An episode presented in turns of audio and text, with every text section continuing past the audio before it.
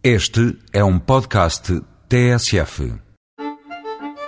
Há oportunidades na vida que temos que agarrar com as duas mãos. Quando Amélia Simão fez um curso de licores e doces em 1999, alguma coisa mexeu com ela. Nasceu assim o gosto e o talento para a confecção de compotas, tartes, bolos e licores regionais.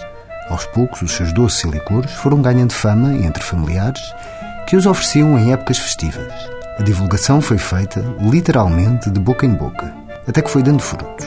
Frutos maduros e apetitosos, como as peras bêbadas feitas com pera roxa, mas também com potas e licores. Quanto mais depressa as comiam, mais depressa Amélia Simão variava as receitas, combinando ingredientes como o chocolate, bolo de gila e amêndoa ou o bolo da floresta, uma rapsódia de frutos do bosque. Há cerca de um ano e meio, aceitou o desafio de ter os seus produtos à venda na loja do artesão em Óbidos, um espaço com estreita relação com a Associação de Artesãos do Oeste, contribuindo desta forma para a promoção e divulgação dos sabores da região Oeste. Hoje, Amélia Simão apresenta na Doces e Licores da Amélia 23 compotas e 35 licores regionais, numa panóplia de sabores onde vai certamente encontrar o seu preferido.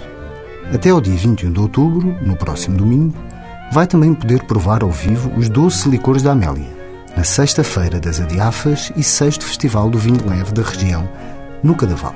É uma história com um final feliz para quem apostou na autenticidade dos produtos da região Oeste e para nós, que nos deliciamos com a gastronomia regional de Maria Amélia Simão.